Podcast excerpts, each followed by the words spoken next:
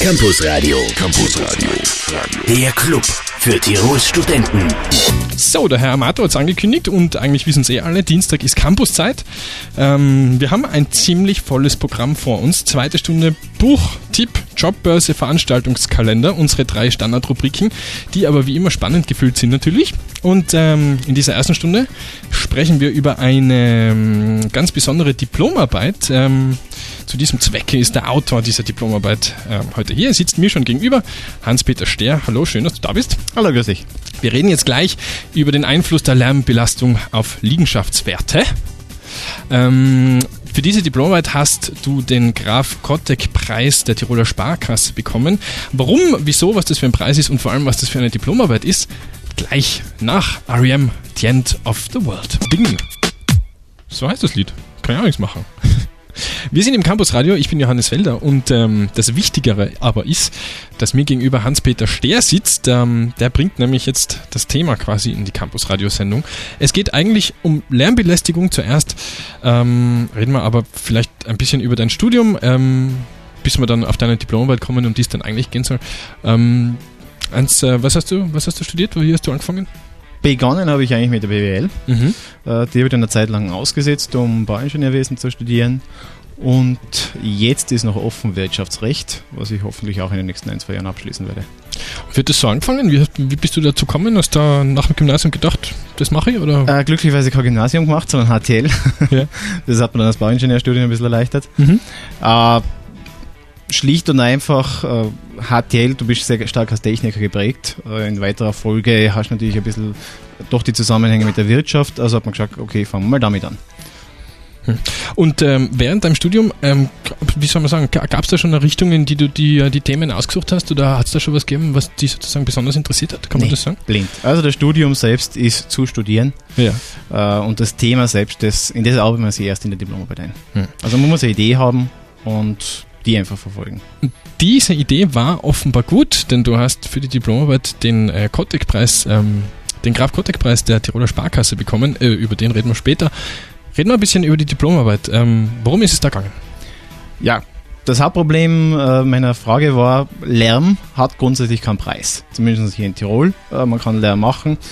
Solange man es nicht ganz übertreibt, wird man höchstens eingesperrt, aber man zahlt nichts dafür.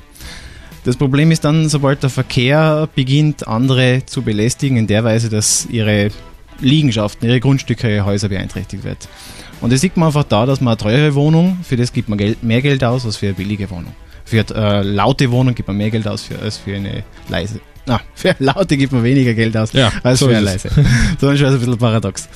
Äh, daher kommt eigentlich die grundsätzliche Idee, okay, kann ich das messen? Kann ich das feststellen, was für Maßstäbe gibt es und gibt es einen Ausgleich? Das mhm. heißt, jetzt kommt jemand und macht Lärm, muss der dann in irgendeiner Form zahlen? Denn wenn ich eine Wohnung miete oder ein Haus kaufe, dann sehe ich den Preisunterschied. Hm, wir reden gleich weiter über die Diplomarbeit und über die Lärmbelästigung, wie sie mit den Preisen zusammenhängt. Nach ähm, diesen, naja, junge Herren sind es eigentlich nicht mehr, eher ältere. Element of Crime mit Delman Horst. Wir sind im Campus Radio. Viertel nach sechs ist es. Soll ich noch sagen, dass die Sonne scheint? Ich sage noch, dass die Sonne scheint. Bis gleich. Die Arctic Monkeys waren das im Campus äh, Radio. Mir gegenüber sitzt Hans-Peter Stehr. Ähm, er hat eine Diplomarbeit geschrieben, die da heißt Der Einfluss der Lärmbelastung äh, Lärmbelästigung auf Liegenschaftswerte. Ähm, und wir haben jetzt schon ein bisschen ähm, das angerissen. Es geht also um, um Lärmbelastung in, in Häusern oder in Wohnungen oder auf Grundstücken. Jetzt ist natürlich die Frage, wir haben jetzt gerade während den Liedern drüber geredet, ähm, wie misst man diesen Lärm? Und ähm, das war, glaube ich, schon ein, ein, relativ großer Teil auch deiner Arbeit, ne? das, das festzustellen. Guter Drittel, muss man sagen. Hm. Also das Hauptproblem äh, war ja, Lärm existierte in dem Sinne nicht. Es gibt Schall, ich muss den Schall messen und irgendwann muss ich diesem Schall, was ich messe, einen Lärm zuordnen. Mhm. Ich muss sagen, okay, das ist Lärm oder das ist Musik. Weil fürs Mikrofon ist es herzlich egal, was ich messe. Und gerade da beginnt schon die Diskussion. Also wenn ich messe, was für Verfahren verwende ich und wenn ich dann diese Zahlen, die ich aus diesem Verfahren rausbekomme, wie soll ich dann sagen, ist das jetzt schon Lärm oder ist das jetzt noch Musik? Ist denn für andere sogar gewünschenswerter Lärm? Also wenn ich gerade an ein lautes Straßencafé denke, üblicherweise geht man in die Innenstadt dort, wo es los ist. Und wenn man alleine ist, dann fühlt man sich eher einsam. Und da sucht man zum Beispiel den Lärm. Also Lärm ist etwas sehr Subjektives. Und ich muss damit sehr stark unterscheiden, was höre ich ist es Lärm und bewertet es jemand wirklich negativ im Preis. Jetzt für die Gesetzgebung und für, ähm, für Regeln muss man das wahrscheinlich dann doch irgendwie einordnen können. Genau, und da ist das Problem. Und ähm, ja, bist du da von einer Lösung gekommen? Oder, oder? Nein, also grundsätzlich ging es in der Diplomarbeit eher den Status quo mal darzustellen, Mhm. äh, vielleicht auch schon einzelne Problemfelder aufzudecken und mit dem gegenüberstellen, was eben beispielsweise in eine Gesetzgebung einfließt. Das heißt, wenn, wenn jetzt ähm, sowas wie, wie, wie eine Lärmmeldung, wenn jemand sagt, es ist zu viel Lärm da, äh, wie, wie kann das dann überprüft werden? Ich meine, wie wird das, wie wird das dann angegangen? Ja, also grundsätzlich in Österreich ist es so, wir haben ein zweiteiliges Verfahren. Äh, der eine Seite ist der Techniker, der geht hin mit dem Mikrofon und misst. Mhm. Der reduziert im Prinzip das Ganze, was er dort hört, auf wenige Kennzahlen, vielleicht noch auf ein Spektrummuster, das heißt die unterschiedlichen Frequenzen werden dargestellt.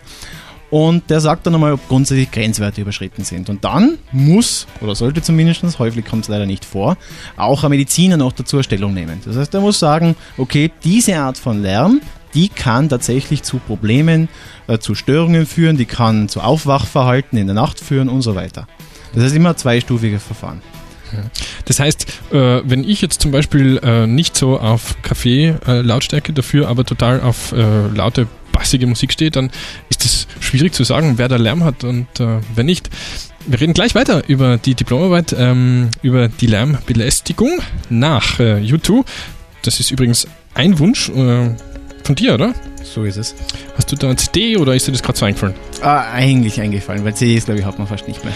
I still haven't found what I'm looking for. CDs hat man nicht mehr so, sagt er. Mit nur 100.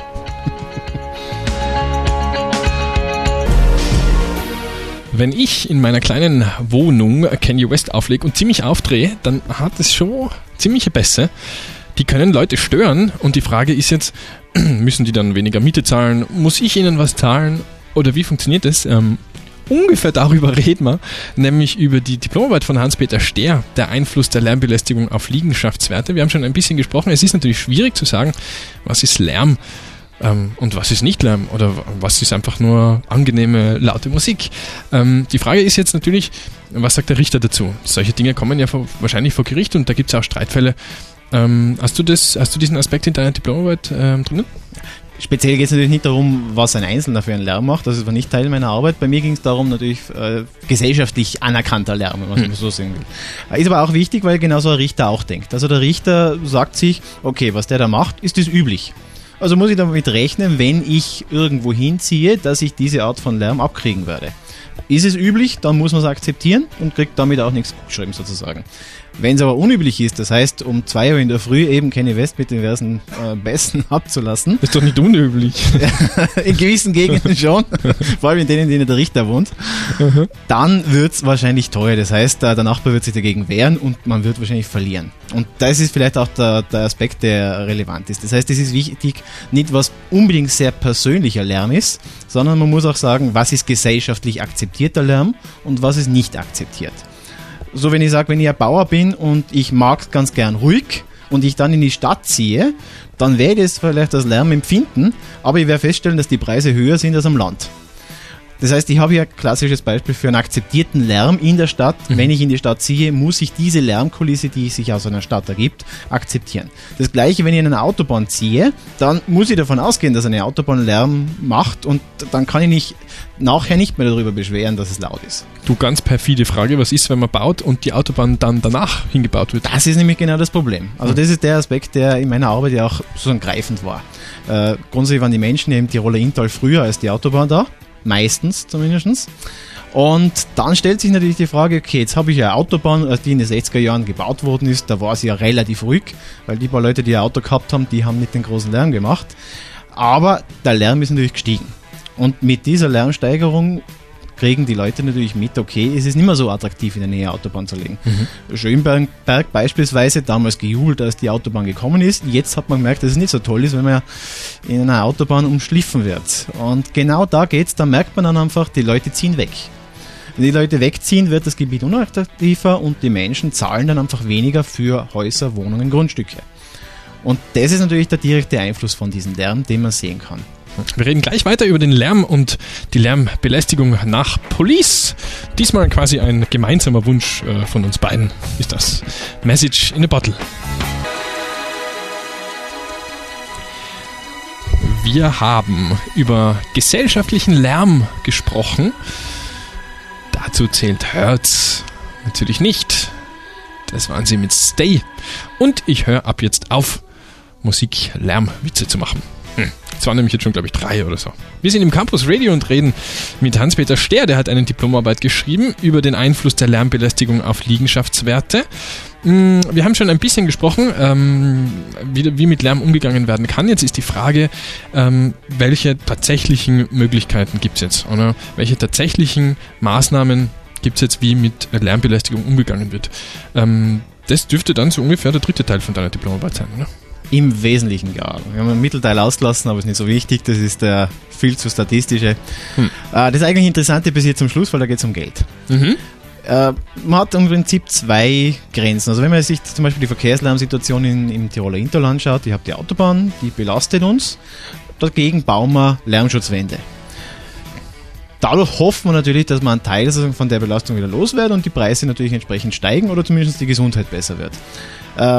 Bei uns ist es so in Österreich, man hat ein theoretisches Recht auf Gesundheit und damit zusammenhängend auch auf eine Lärmschutzmauer. Also wenn es zu laut ist in der Umgebung, dann kann man einen Antrag stellen, die stellt man in die ASFINAG und dann kann es dazu kommen, dass eine Lärmschutzmauer gebaut wird. Das ist die eine Seite. Das heißt, das zahlt es in der Stadt Österreich retour, wenn er uns belastet dann schützt er uns dadurch das Lärmschutzmauer. Das ist ein Kosten, ganz klare. Und hast du da festgestellt, dass diese Grenzwerte sind, sind das okay Grenzwerte oder ist das, muss das schon sehr schlimm sein, dass da was gebaut ja, wird? Ja, definitiv. Also ah. man muss sagen, ich habe äh, einen Bereich, da geht es um Abwertung. Mhm. Und dann geht es um Bereich, da geht es um Gesundheitsgefährdung. Mhm. Das Verhältnis ist ungefähr 90 zu 10. Das heißt, 90 Prozent dessen, was wir als Lärm betrachten, führt schon zu einer Abwertung. Mhm. Und erst die letzten 10 Prozent, die sind dann der gesundheitliche Bereich. Das heißt sozusagen für die ja, möchte nicht sagen psychischen Folgen, aber für das Unangenehme ähm, gibt es da eigentlich keine Regelung. Im Wesentlichen nicht, kann man sagen. Also man muss sozusagen im Bereich von Verkehr sehr viel mehr Lärm dulden, als man real tatsächlich bereit wäre zu akzeptieren. Hm. Du hast gesprochen von, dem, von der zweiten Möglichkeit. Genau, die zweite Möglichkeit, die holt sich natürlich der Staat für sich. Äh, wir haben, natürlich. wir haben natürlich die Möglichkeit, äh, diesen Lärm glücklicherweise mittlerweile äh, auszugleichen. Das heißt, äh, Stadt Österreich kassiert Maut, mhm. einfach ausgedrückt, und seit 2002 gibt es also eine Umwelt-Umgebungslärmrichtlinie. Äh, und 2007 hat dann die EU sich auch durchgeschlossen, sogenannte Umweltbeeinflussung in solche Mautberechnungen mit zu berücksichtigen. Mhm. Das heißt, seit dem Zeitpunkt hat man die Möglichkeit, in der Maut Sachen wie Lärmbelästigung, äh, Umweltverschmutzung durch Abgase und so weiter mit zu berücksichtigen. Also je lauter LKW, desto mehr Maut zahlt er schlicht und einfach. Mhm. Und dafür gibt es Berechnungsverfahren. Und diese Berechnungsverfahren, die sind schon relativ gut, um das, was man am Markt auch tatsächlich sieht, wiederzugeben. Da hat also jetzt der Bauer, der neben der Autobahn wohnt, äh, wenig davon. So ist es. Ausgenommen ist der Baulandwirt umgewidmet, aber dann hat man schon wieder das Problem, wer war zuerst da, die Autobahn oder der Bauer? Hm. Oder der, der, der dann darauf wohnt. Aber damit muss man halt leben. Das heißt, da gibt es ja auch sowas wie das Gewohnheitsrecht. Mhm. Habe ich mal eine Zeit lang Lärm gemacht, 30 Jahre, also nicht eine kurze Zeit, dann habe ich natürlich auch das Recht, diesen Lärm zu machen. Mhm. Das ist mhm. die andere Seite. Irgendwie ganz gute Antworten für diesen Einstieg. Äh, wir reden gleich weiter über die Diplomarbeit Einfluss der Lärmbelästigung auf Liegenschaftswerte mit Hans-Peter Stehr nach den Killers mit Human und den Strokes You Only Live Once. Die Strokes, You Only Live Once hat dieses Lied geheißen. Hans-Peter Ster ist bei mir im Studio und wir haben über seine Diplomarbeit Der Einfluss der Lärmbelästigung auf Liegenschaftswerte gesprochen. Ähm, wir haben noch gar nicht darüber gesprochen, dass du ja ähm, einen Preis bekommen hast, nämlich den Graf Kottek-Preis der Tiroler Sparkasse. Ähm, wie bist du da zu dem gekommen? Die Tiroler Sparkasse schreibt alle zwei Jahre, etwas erschreckend, die Einstieg, ja. äh, alle zwei Jahre diesen Graf Kottek-Preis aus. Äh, Graf Kottek ist ja der Begründer der Innsbrucker Sparkasse, in weiterer Folge Tiroler Sparkasse. Ah, okay. Daher kommt eigentlich das Ganze. Mhm. Und Ziel dieses Preises ist einfach, Diplomarbeiten mit wirtschaftlichem Background äh, zu fördern und dazu einen Anreiz zu schaffen. Dieser äh, Preis wird regelmäßig ausgeschrieben. Äh, er wird also im Prinzip hat man einfach frei die Möglichkeit äh, daran teilzunehmen. Die Arbeit muss mit sehr gut bewertet worden sein. Dann ist man so in der ersten Auswahl. Und dann gibt es eine mehrköpfige Jury, die sich aus der Universität Innsbruck und äh, dem MCI, Management Center Innsbruck, zusammensetzt. Und die beratschlagen dann über die eingereichten Arbeiten und ja, hoffentlich der Beste hat gewonnen. Ich glaube schon. Ich habe das ein sehr interessantes Thema gefunden und ich würde jedem empfehlen, den das noch ein bisschen interessiert, sich das einfach auszuleihen auf der, auf der Uni-Bibliothek. Ähm, der Einfluss der Lärmbelästigung auf Liegenschaftswerte, darüber haben wir gesprochen mit Hans-Peter Ster. Wir müssen uns jetzt leider verabschieden. Es ist, ähm, man glaubt es kaum, äh, 5 vor 7. Hm, naja, vielen Dank ähm, auf jeden Fall, dass du da warst. Ähm, ja, gute Heimfahrt. Danke.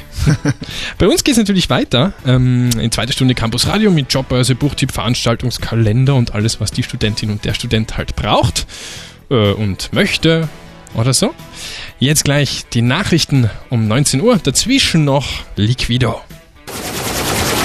Der Campus Radio Buchtipp. Buchtipp ist es eigentlich diesmal keiner, sondern eher ein Literaturtipp. Es geht nämlich um die Rauriser Literaturtage. Die finden vom 30. März bis zum 3. April in Rauris statt. Und wer kennt Rauris schon nicht? Also ich zum Beispiel bis vor mh, hm, zwei Tagen. Das Literaturdorf Rauris liegt im Salzburger Land abseits der Großstädte. Darum sind die Besucher den Dichtergästen fünf Tage lang ganz schön nahe und begegnen ihnen unmittelbar im dörflichen Ambiente ursprünglicher Naturlandschaft. Interessant, Berge rundherum, Lesungen auf Almen. Irgendwie kann ich das nur empfehlen. Der Campus Radio Buchtipp.